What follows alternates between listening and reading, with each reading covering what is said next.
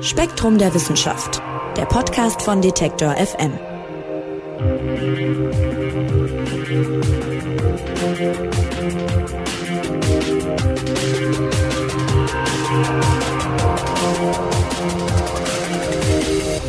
Hallo und herzlich willkommen. Schön, dass Sie dabei sind hier beim Spektrum Podcast von Detektor FM. Mein Name ist Marc Zimmer und ich unterhalte mich heute wieder mit drei Redakteuren und Redakteurinnen von Spektrum der Wissenschaft.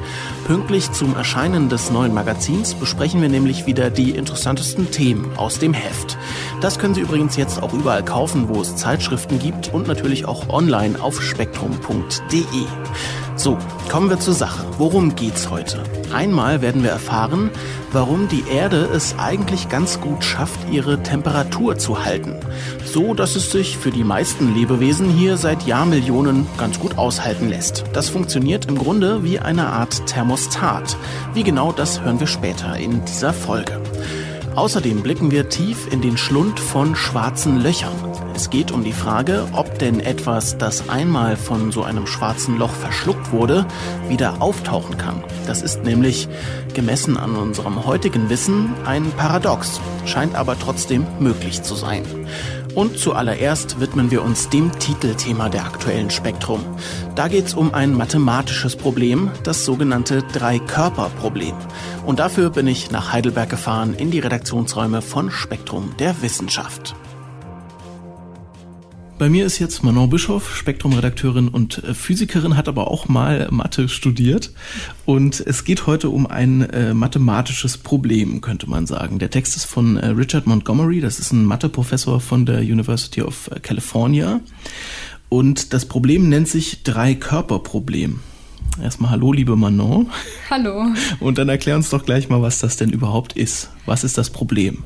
Das Problem ist, ähm, man betrachtet drei Körper und die wirken aufeinander durch eine Kraft. Also zum Beispiel ziehen die sich an über die Gravitation und man möchte wissen, wie die sich bewegen werden. Also man hat dann drei Körper gegeben an einer bestimmten Position und die haben vielleicht auch eine Startgeschwindigkeit und dann möchte man daraus halt vorhersagen, wie die Flugbahn von denen sein wird. Und für zwei Körper ist das kein Problem, das macht man schon in der Schule. Da kann man die Gleichung aufstellen, die Gleichung lösen und dann die Bahnkurven berechnen. Bei drei Körpern wird schon komplizierter, weil äh, man hat, man kann zwar die Gleichung genauso einfach aufstellen, das hat Newton schon gemacht, aber äh, es gibt keine allgemeine Lösung dazu. Also man kann nicht einfach das Ergebnis hinschreiben. Ähm, die gibt's halt eben nur für bestimmte Spezialfälle für Spezialfälle, sagst du. Äh, um mir das noch ein bisschen besser vorzustellen, also drei Körper, das könnte sowas sein wie drei Planeten oder? Drei Planeten, drei Sterne oder eben für uns in unserem Sonnensystem, wenn man einfach nur Sonne, Erde, Mond betrachtet. Äh, wobei das jetzt zum Beispiel ein spezielles Dreikörperproblem wäre, weil die Sonne sehr, sehr, sehr viel schwerer ist als äh, Erde und Mond. Und deswegen kann man, hat man eine sehr große Masse, zwei sehr kleine und dann ist es viel einfacher. Also da kann man dann näherungsweise zumindest sehr, sehr gut die Lösung bestimmen. Aber ähm, wenn alle drei Massen zum Beispiel ähnlich groß sind, wird schon schwieriger. Hm. Du hast gesagt, bei drei wird es schwieriger oder komplizierter. Äh, Im Text steht sogar chaotisch. Also was ist, was ist denn dann so schwer daran? Äh, ja, viele Lösungen sind tatsächlich chaotisch und das bedeutet, sagen wir, also mit dem Computer kann man die Lösungen ziemlich gut bestimmen. Und sagen wir, wir haben drei Massen und haben gesagt, okay, die befinden sich an diesen Positionen, haben diese Startgeschwindigkeiten und daraus lasse ich den Computer die Bahnkurven berechnen für in tausend Jahren, wie die sich dann bewegen werden. Wenn ich jetzt einen dieser Sterne zum Beispiel einfach nur um drei Meter verschiebe und an sich sieht das Problem erstmal fast genauso aus, kann es halt sein, dass der Ausgang komplett anders sein wird. Also sobald ich ein bisschen an den Anfangsbedingungen wackel, kann das Endergebnis vollkommen anders aussehen. Und das macht es eben so schwierig, dass man halt jeden Spezialfall eigentlich nochmal neu rechnen muss. Und das ist sehr aufwendig. Also es dauert lange mit den Computern. Jetzt gibt's äh, fünf, habe ich jetzt aus dem Text genommen, fünf Lösungen gibt's irgendwie doch, wo man sich annäherungsweise sozusagen zu einer Lösung kommt, oder? Das sind diese Spezialfälle, von denen du gesprochen hast. Genau, es gibt Spezialfälle. Äh, es sind fünf Familien, werden die genannt, ähm, von Lösungen, wo man es exakt berechnen kann sogar. Also ah, ja. man kann die Flugbahn dann exakt aufschreiben. Ähm, die haben schon äh, Euler und Lagrange gefunden im 18. Jahrhundert war das. Und das sind eben Spezialfälle, äh, bei denen die Massen einmal zum Beispiel alle in einer Reihe sind und sich immer nur in einer Reihe bewegen. Das heißt, sie drehen sich umeinander, aber in jedem Momentausschnitt, den ich mir angucke, befinden sich die drei Massen in einer Reihe.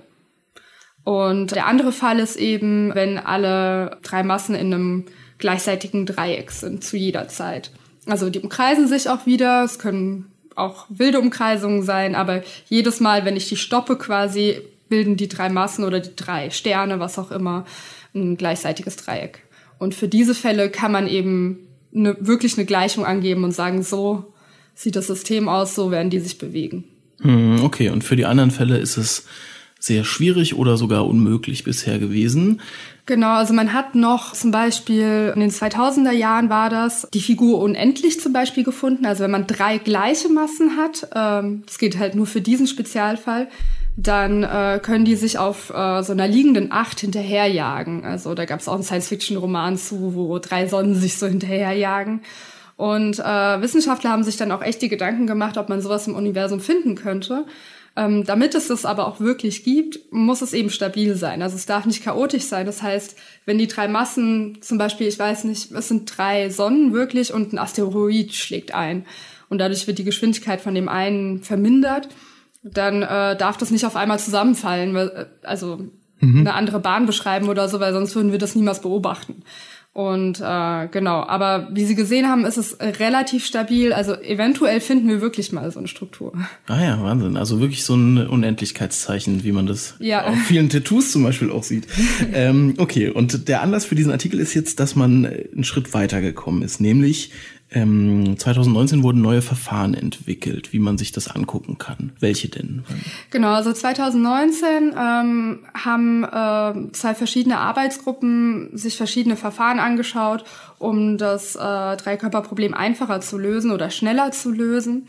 Und zwar, wie gesagt, es gibt Computer, die das Dreikörperproblem sehr, sehr gut näherungsweise bestimmen können, aber es dauert sehr lange. Oft braucht man einen Supercomputer, je nachdem, wie präzise man sein möchte.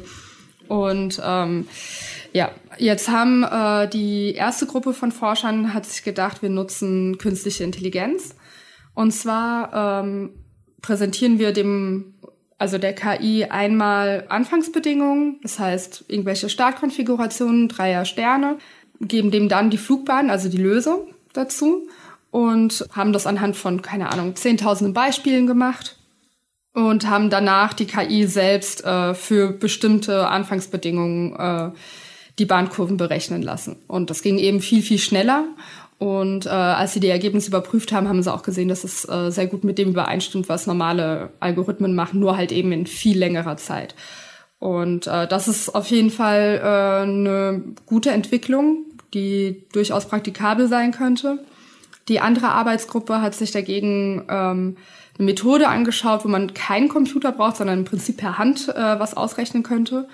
Und zwar. das klingt ziemlich absurd, so kompliziert wie das ist, dass man es per Hand ausrechnen könnte. Tatsächlich, ja. Sie haben eine, eine stochastische Methode gewählt. Also was Sie gemacht haben, ist ein bisschen was anderes. Die gucken sich drei gleiche Massen an.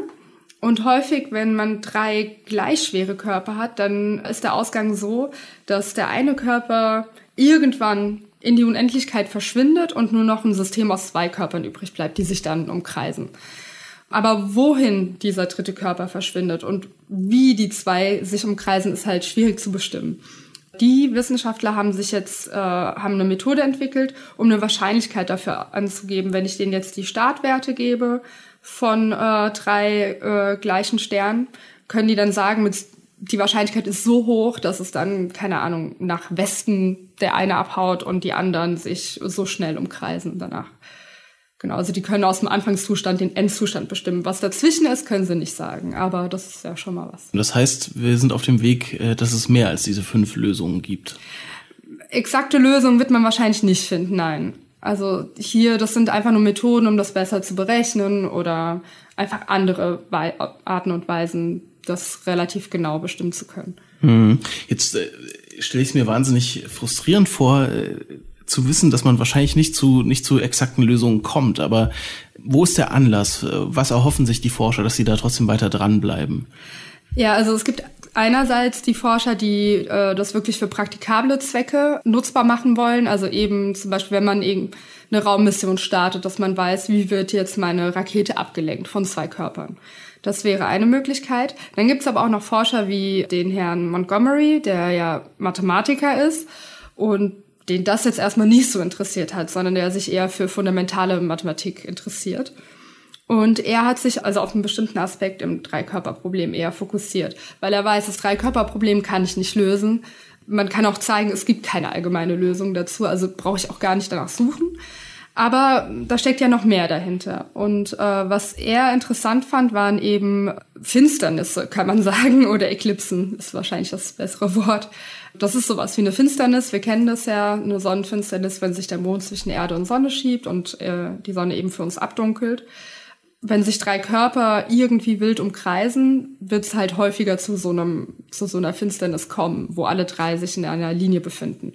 Und ihn hat eben dieses Phänomen interessiert, weil ähm, man sich anschauen kann, also er hat sich gefragt, wenn ich mir jetzt eine bestimmte Finsternis angucke, wo Planet 2 in der Mitte ist, und dann sage ich, danach soll Planet 1 in der Mitte sein, dann Planet 3 und dann wieder irgendeine beliebige Reihenfolge von Planeten, die er sich wild ausdenkt, kann es dann immer wirklich ein Dreikörperproblem geben, wo diese von mir beschriebenen Finsternissen auftauchen? Das war seine Frage. Das klingt erstmal ein bisschen weit hergeholt, aber ihn hat das interessiert, weil das viele verschiedene Gebiete von der Mathematik miteinander verbindet eigentlich und da viel dahinter steckt könnte ihm also helfen, sozusagen innerhalb seines Feldes Sachen nochmal besser zu verstehen auch. Und, genau. Hm. Spannende Sache, das Dreikörperproblem, auch wenn es sozusagen äh, an, an einigen Stellen innerhalb der Mathematik für den Laien, glaube ich, nicht so greifbar wird. Aber was du sagst mit den, äh, mit den Raketen oder so, da kann man sich dann schon was drunter vorstellen. Ne? Also dass sozusagen äh, man ja irgendwie, äh, wenn man durchs All fliegt, wissen muss, wo man äh, sprichwörtlich aus der Bahn geworfen werden könnte, ne?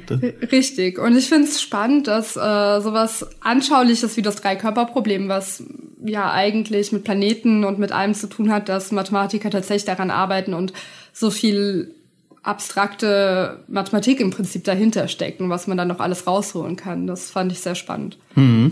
Wer sich das Ganze nochmal mit äh, Bildern und auch Formeln anschauen will, das hilft ja immer so ein bisschen, das Ganze nochmal zu illustrieren, äh, der kann das im aktuellen Magazin tun. Vielen Dank auf jeden Fall fürs Näherbringen an Manon. Ja, gerne. Und hier geht's gleich um, äh, ja, wird nicht weniger komplex, um schwarze Löcher. In meiner Vorstellung verschlucken die ja irgendwie alles, was ihnen nahe kommt. Und dann ist es einfach, naja, weg. Womöglich ist das aber gar nicht so. Und warum, das hören wir jetzt.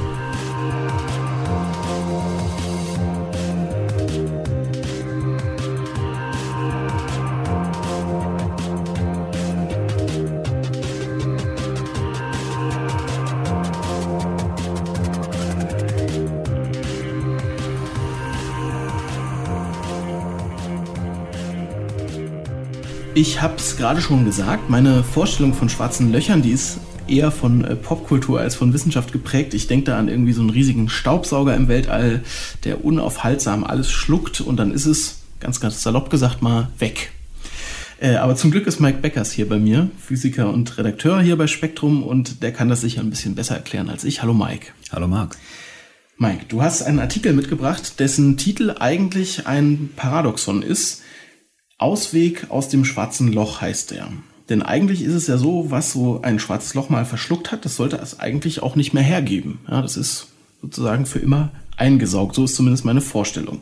Vielleicht starten wir kurz mal damit, dass du uns nochmal erklärst, was denn eigentlich ein schwarzes Loch ist und wie es funktioniert. Genau, also deine Vorstellung ist schon korrekt. Ein schwarzes Loch heißt so, weil da eigentlich nichts mehr rauskommen kann. Also am Ende des Lebens eines Sterns beispielsweise, wenn er massereich genug ist, kollabiert der und nichts kann seinen Kollaps aufhalten, bis seine Masse auf einen einzigen Punkt in der Mitte zusammengeschrumpft ist. Und da ist die Beschleunigung, die du brauchst, um von der Oberfläche wegzukommen, so groß, dass selbst das Licht nicht schnell genug ist, um da wieder wegzukommen. Deswegen sind sie schwarz, also in einem Bereich um diesen Mittelpunkt, den nennt man Ereignishorizont. In diesem Bereich kann nichts mehr dem schwarzen Loch entkommen, eigentlich. Eigentlich, ja, okay. Äh, wir erinnern uns äh, an das Foto, das letztes Jahr um die Welt ging. Da haben wir auch hier schon mal drüber geredet. Das war das erste von einem schwarzen Loch, das äh, gemacht wurde. Und äh, dieses Bild das äh, könnte jetzt auch neue Lösungsansätze bringen, sagt der Artikel, für etwas, das sich Informationsparadoxon nennt. Was ist denn das? Das Informationsparadoxon ist ein Problem, auf das Stephen Hawking gestoßen ist. Der ist ja vor ein paar Jahren verstorben und einer der berühmtesten Physiker überhaupt. Ja, kennt man. genau. Und der hat in den 70er äh, Jahren rausgefunden, dass schwarze Löcher nicht ewig da sind, sondern schwarze Löcher strahlen.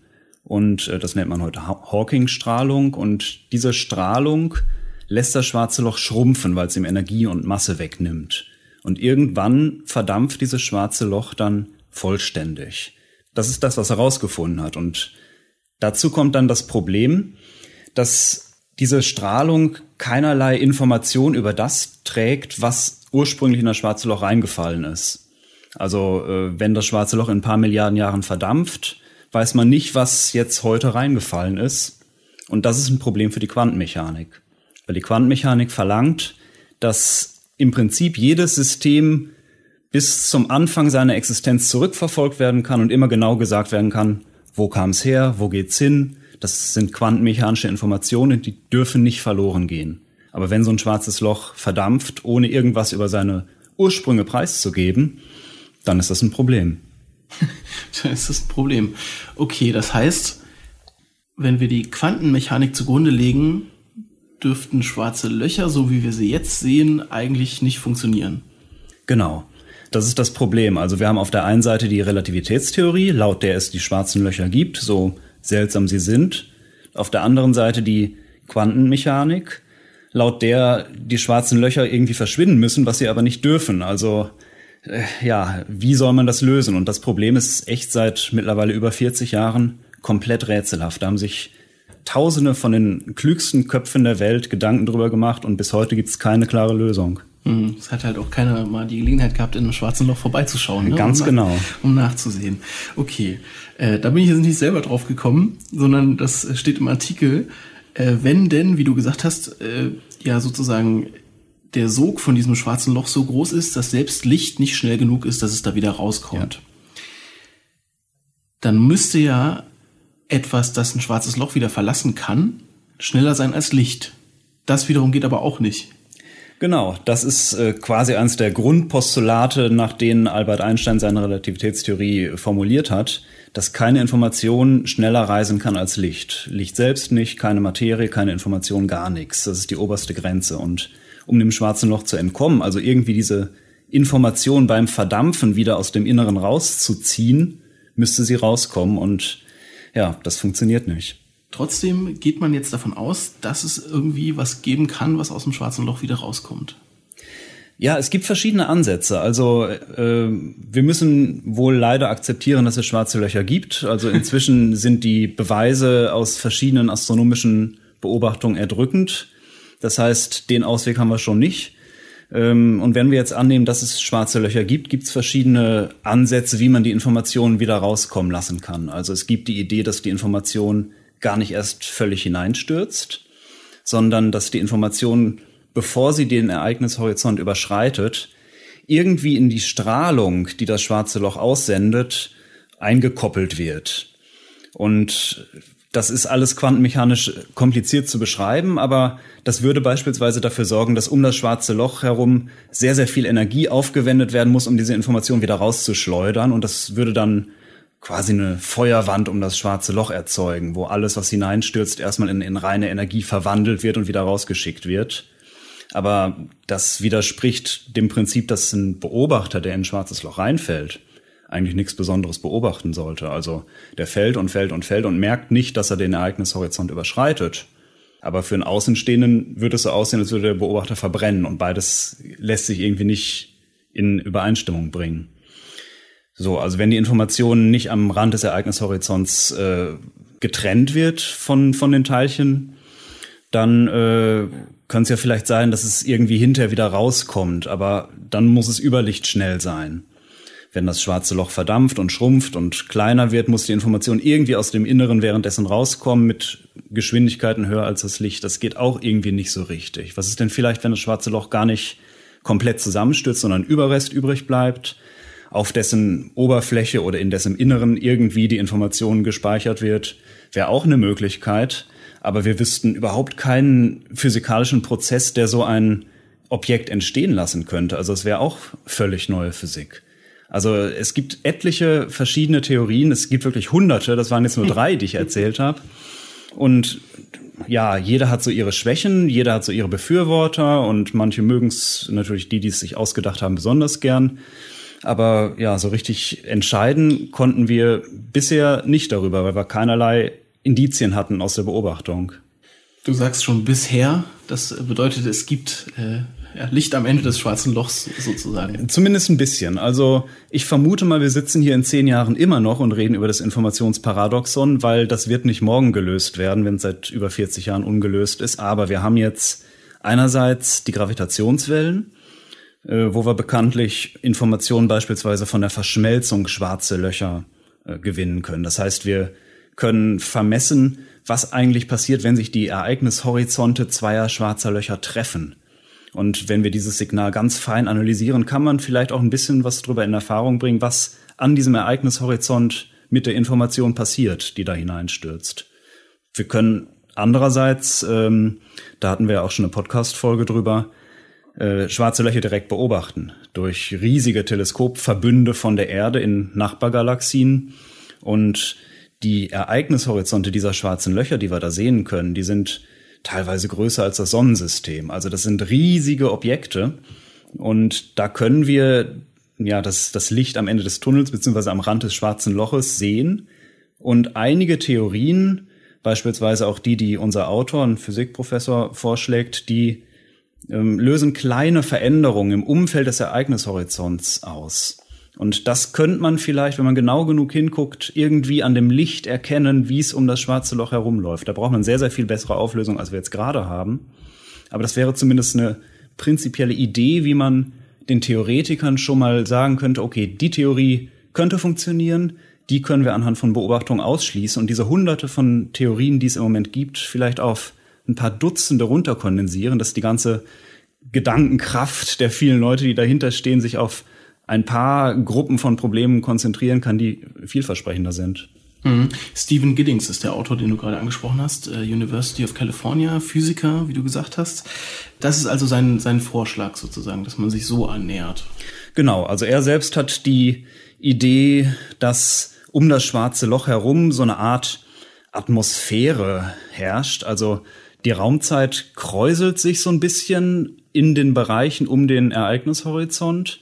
Und weil diese Sache mit lichtschnelle, äh, überlichtschnelle Kommunikation nur in ungekrümmten, äh, flachen Raumzeiten gilt, äh, kann man sich so ein, so ein paar kleine Ausflüchte ausdenken, wo man im Umfeld des schwarzen Loches überlichtschnelle Kommunikation machen kann und trotzdem nicht die gesamte Physik kollabiert. Also er hat da einige Ideen und hat auch mit äh, Leuten, die in diesem äh, Event Horizon Teleskop arbeiten, zusammengearbeitet und errechnet, dass man das ein oder andere vielleicht sehen könnte, wenn man genau genug hinguckt.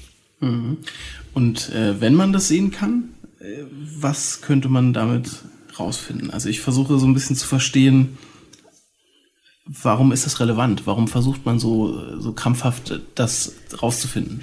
Genau, das ist, das klingt erstmal wie ein total akademisches Problem. Ja, gut, Information und, und äh, Quantenverschränkung was, was hat das jetzt mit mir zu tun? Aber das ist tatsächlich eines der größten Probleme, die wir im Moment auf der Suche nach einer, wie man so schön sagt, Theorie von allem haben. Also Physiker versuchen ja schon seit, seit Einstein äh, die Relativitätstheorie mit der Quantenmechanik irgendwie zu vereinen und dadurch ja die, die Fundamente des Weltalls besser zu verstehen.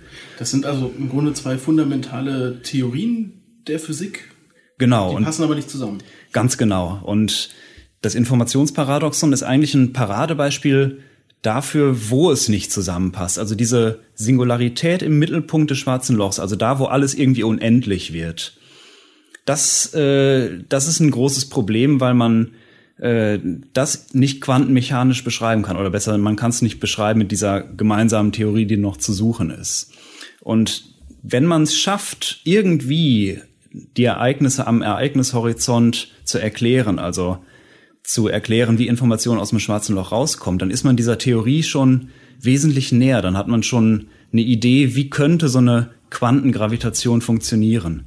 Und wenn man das weiß, dann hat man quasi den heiligen Gral der heutigen Physik gefunden. Und insofern ist enorm spannend, ja, was am Rand von schwarzen Löchern passiert, weil sich da die Effekte von etwas zeigen, von dem Physiker eigentlich immer dachten, wir haben nie Beschleuniger, die gut genug sind, um da jemals was experimentell zu ermitteln.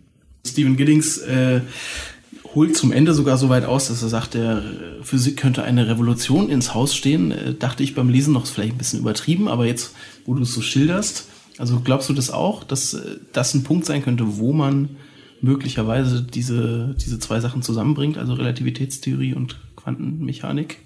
Wie gesagt, ich glaube, wir sitzen hier in zehn Jahren noch und haben keine mhm. Lösung des Problems, aber ich glaube, dass schwarze Löcher eine der besten Möglichkeiten sind, um daran zu kommen, weil die Beschleuniger, die wir hier auf der Erde bauen können, die können äh, niemals in die Energiebereiche vordringen, die für so eine Quantengravitation entscheidend wären. Und die einzige Chance, die wir haben, sind Beobachtungen im Kosmos, wo diese Prozesse teilweise energiereich genug sind. Wenn wir diese Prozesse beobachten, kriegen wir vielleicht auch Hinweise, ja, was da in der Quantengravitation passiert.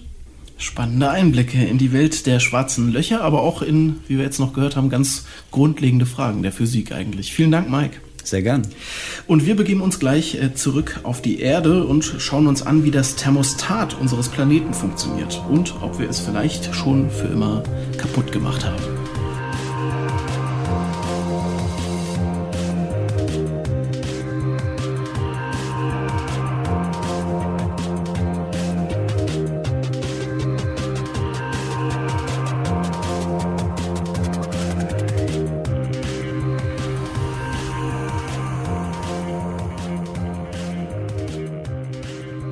Hier auf der Erde, da lebt sich äh, deshalb unter anderem auch so gut, weil äh, wir viel Wasser zur Verfügung haben, das flüssig ist und ja die Grundlage unseres Lebens bildet. Das ist ja schon fast äh, sprichwörtlich.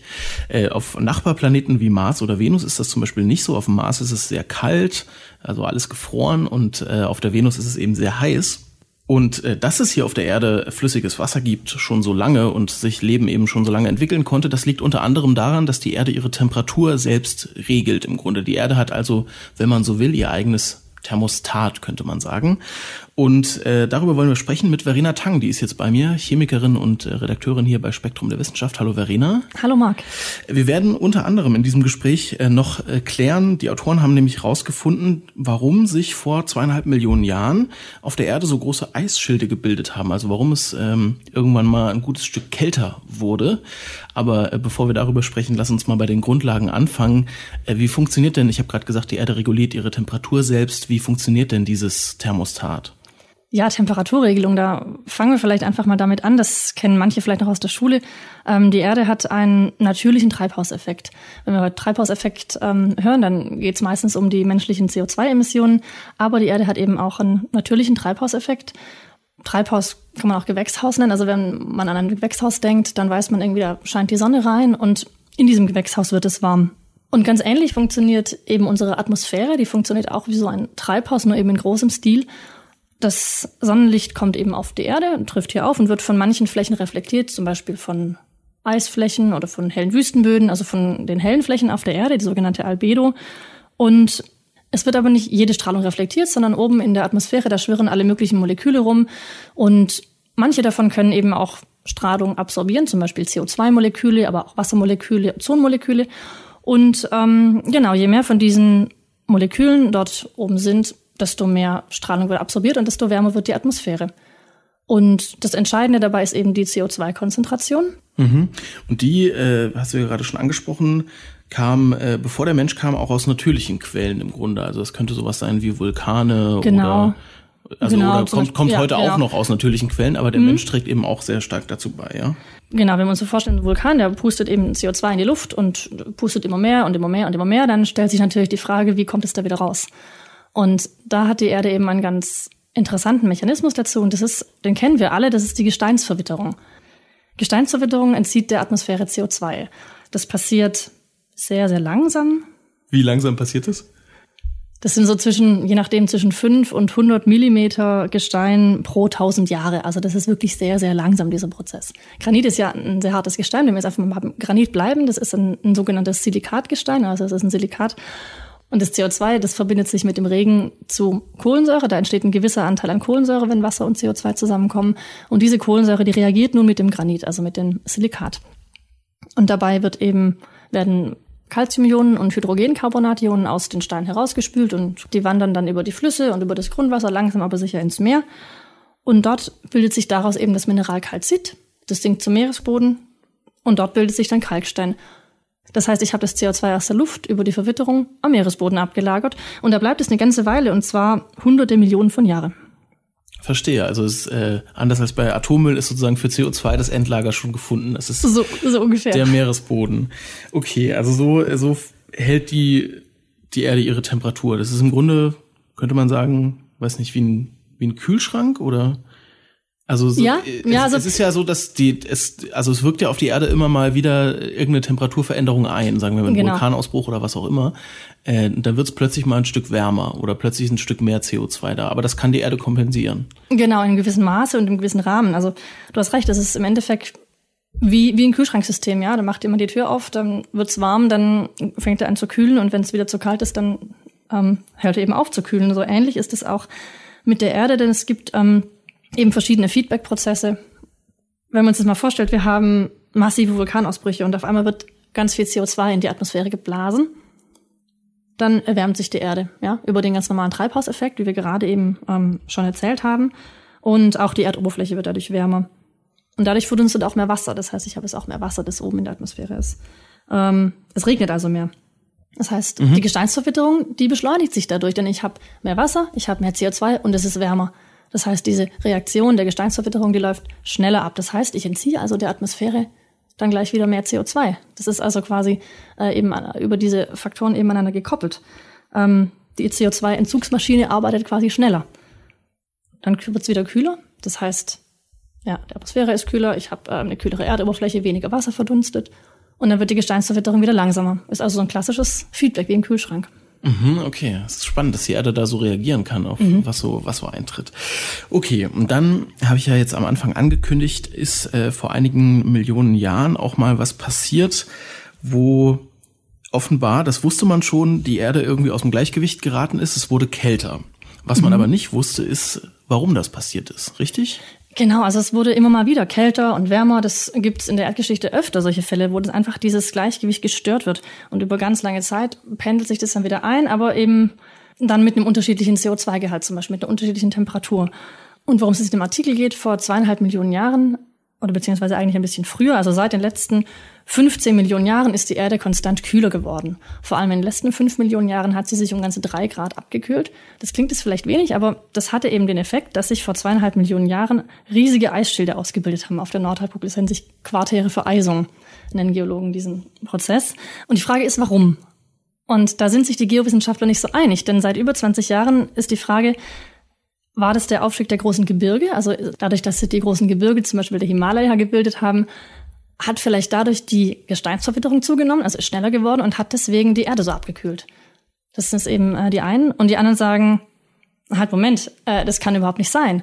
Denn wenn die Gesteinsverwitterung so zugenommen hätte, dann hätte sie ja ganz schnell ganz viel CO2 aus der Atmosphäre entziehen müssen. Und dann wäre es extrem kalt geworden, dann wäre die ganze Erde vereist worden. Und es war aber nicht so. Also ist die Frage, was ist da passiert? Mhm, und das hat man jetzt rausgefunden durch auch neue Methoden, auf die man erstmals zugreifen konnte. Ja, genau. Also ich meine, die Methoden gibt es schon länger. Also man hat ja auch, du redest von den Isotopenmethoden, um die es in genau. dem Artikel auch geht.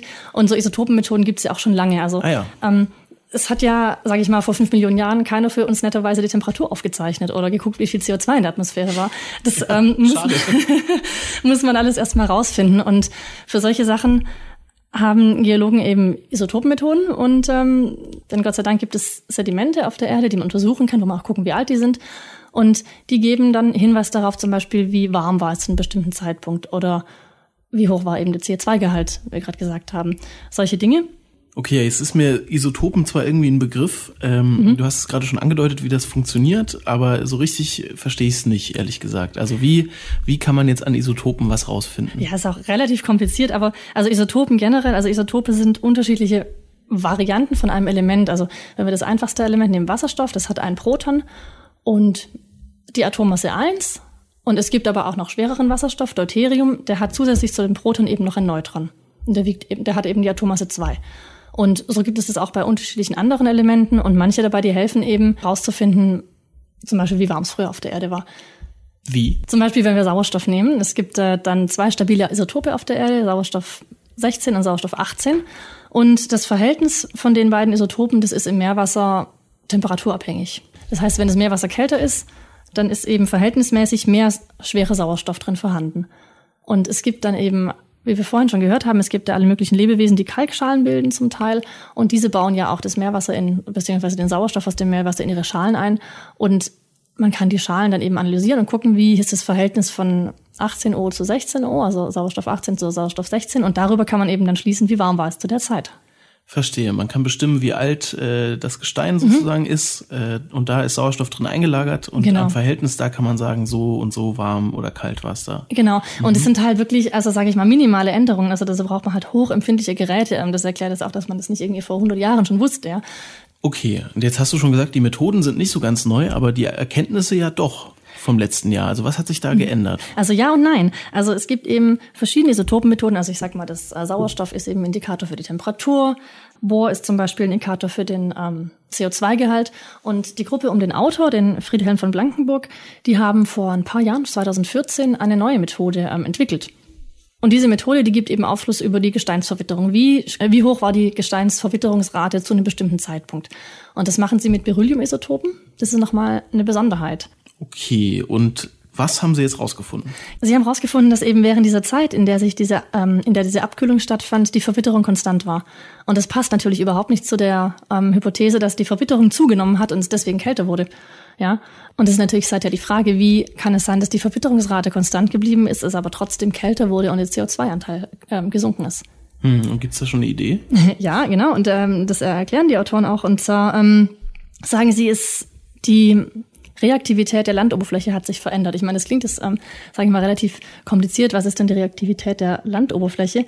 Und ähm, Sie sagen, es gab auf der Erdoberfläche eben mehr Gestein, das ähm, besser verwittert oder schneller verwittert. Ja, also nehmen wir wieder den Granit, also so primäre, primäre Minerale, die eben an der Erdoberfläche sind. Die reagieren schon mit ein bisschen CO2 recht effizient und werden dann eben zu sogenannten sekundären Mineralen. Und dann gibt es aber auch noch unreaktive Landoberflächen. Also wenn diese primären Minerale verbraucht sind, dann bleibt da eben was übrig, was eben nicht mehr so bereitwillig reagiert mit CO2. Da braucht man dann schon viel Wärme und viel Wasser und viel CO2, damit die auch noch verwittern. Und warum sich diese Landoberfläche jetzt ähm, verändert hat, das ist natürlich wieder noch eine große Frage. Okay, und da wird noch dran gearbeitet. Ich genau. verstehe. Gut. Äh, jetzt haben wir sehr viel darüber geredet, äh, was so aus, ich sag mal, natürlichen Gründen äh, das, das Erdklima verändert. Mhm. Und haben auch gehört, und äh, da wird man natürlich hellhörig, dass die Erde eigentlich kälter geworden ist in letzter Zeit. Das widerspricht ja sozusagen der aktuellen Entwicklung so ein bisschen. Deswegen würde ich gerne noch kurz äh, darauf eingehen. Der Mensch mischt ja nun seit im Verhältnis relativ wenigen Jahren bei dieser ganzen Erderwärmungssache mhm. mit, ja, und beim CO2 in der, in der Atmosphäre sozusagen. Das äh, machen wir ja noch gar nicht so lange. Äh, kann man denn sagen, welche Auswirkungen das bisher so hatte oder auch im Vergleich zu diesem, diesem natürlichen Ausstoß? Ja, wenn man sich das anschaut, also in den letzten fünf Millionen Jahren hat sich um drei Grad abgekühlt. Das ist eine relativ lange Zeitspanne für diese drei Grad, ja. Und jetzt kann man natürlich schauen, ähm, die Vulkane pusten natürlich auch weiterhin CO2 in die Atmosphäre und wenn man sich so einen Vulkan vorstellt, dann ist der groß und mächtig und dann denkt man, das ist bestimmt ganz schön viel. Ähm, das sind momentan ungefähr 0,5 Milliarden Tonnen CO2 pro Jahr. Nur der Mensch schafft 37. Das ist also eine ganz andere Größenordnung. Ja, 37 zu 0,5. Ja. Mhm. Ist das denn irgendwie auszugleichen? Weil du hast ja schon gesagt, wir reden irgendwie über drei Grad kälter geworden in zig Millionen Jahren. Und jetzt reden wir eigentlich über eine Erderwärmung äh, von zwei Grad mhm. bis äh, in den nächsten Jahrzehnten. Ja. ja. Äh, das ist ja schon im Verhältnis relativ krass. Also ist das was, wo dieses natürliche Thermostat der Erde noch was dran machen kann? Naja, wenn wir noch so 400.000 Jahre Zeit haben vielleicht. Ähm, nein, Spaß. 400.000. Also im Ernst, ähm, zwei Wissenschaftler haben das tatsächlich berechnet. Die haben geguckt, okay, wenn wir jetzt bis zum Jahr 2100 irgendwie so weitermachen, ähm, wie lange braucht denn dann die normale Gesteinsverwitterung, um das ähm, Ganze wieder ins Lot zu bringen? Und naja, sie kamen eben darauf, dass es zwischen 300.000 und 400.000 Jahre dauert. Wow. Das, das heißt, also gegen so kurzfristige massive Änderungen kommen eben so geologische Kreisläufe natürlich nicht an. Die funktionieren auf einer ganz anderen Zeitskala. Ja. das wird nicht funktionieren. Also da nimmt uns die Natur eben leider keine Arbeit ab. Hm, sagt Spektrum-Redakteurin Verena Tang. Das äh, Thermostat der Erde hat also schwer zu kämpfen mit dem, was wir da so tagtäglich in die Atmosphäre pusten. Vielen Dank, Verena. Gerne. Und das war der Spektrum-Podcast für diesen Monat. Ich sage vielen Dank fürs Zuhören. Schalten Sie gern auch zur nächsten Ausgabe wieder ein.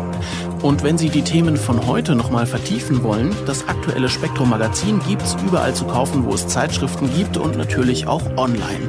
Und darin finden Sie auch noch ganz viele andere spannende Themen aus der Welt der Wissenschaft, die wir hier gar nicht alle besprechen konnten. Und wenn Sie weitere Wissenschaftspodcasts hören wollen, dann schauen Sie doch mal vorbei auf detektor.fm oder auch auf spektrum.de. Dort und überall, wo es sonst Podcasts gibt, finden Sie zum Beispiel auch unseren neuen Podcast Grams Sprechstunde. Dort geben die Ärztin Nathalie Grams und der Jurist Christian Lobmann Einblicke in aktuelle Medizindebatten. Die erste Folge ist schon online und da geht es zum Beispiel um das Streitthema Masernimpfpflicht. Hören Sie doch mal rein. Mein Name ist Marc Zimmer und ich sage Tschüss, machen Sie es gut. Spektrum der Wissenschaft, der Podcast von Detektor FM.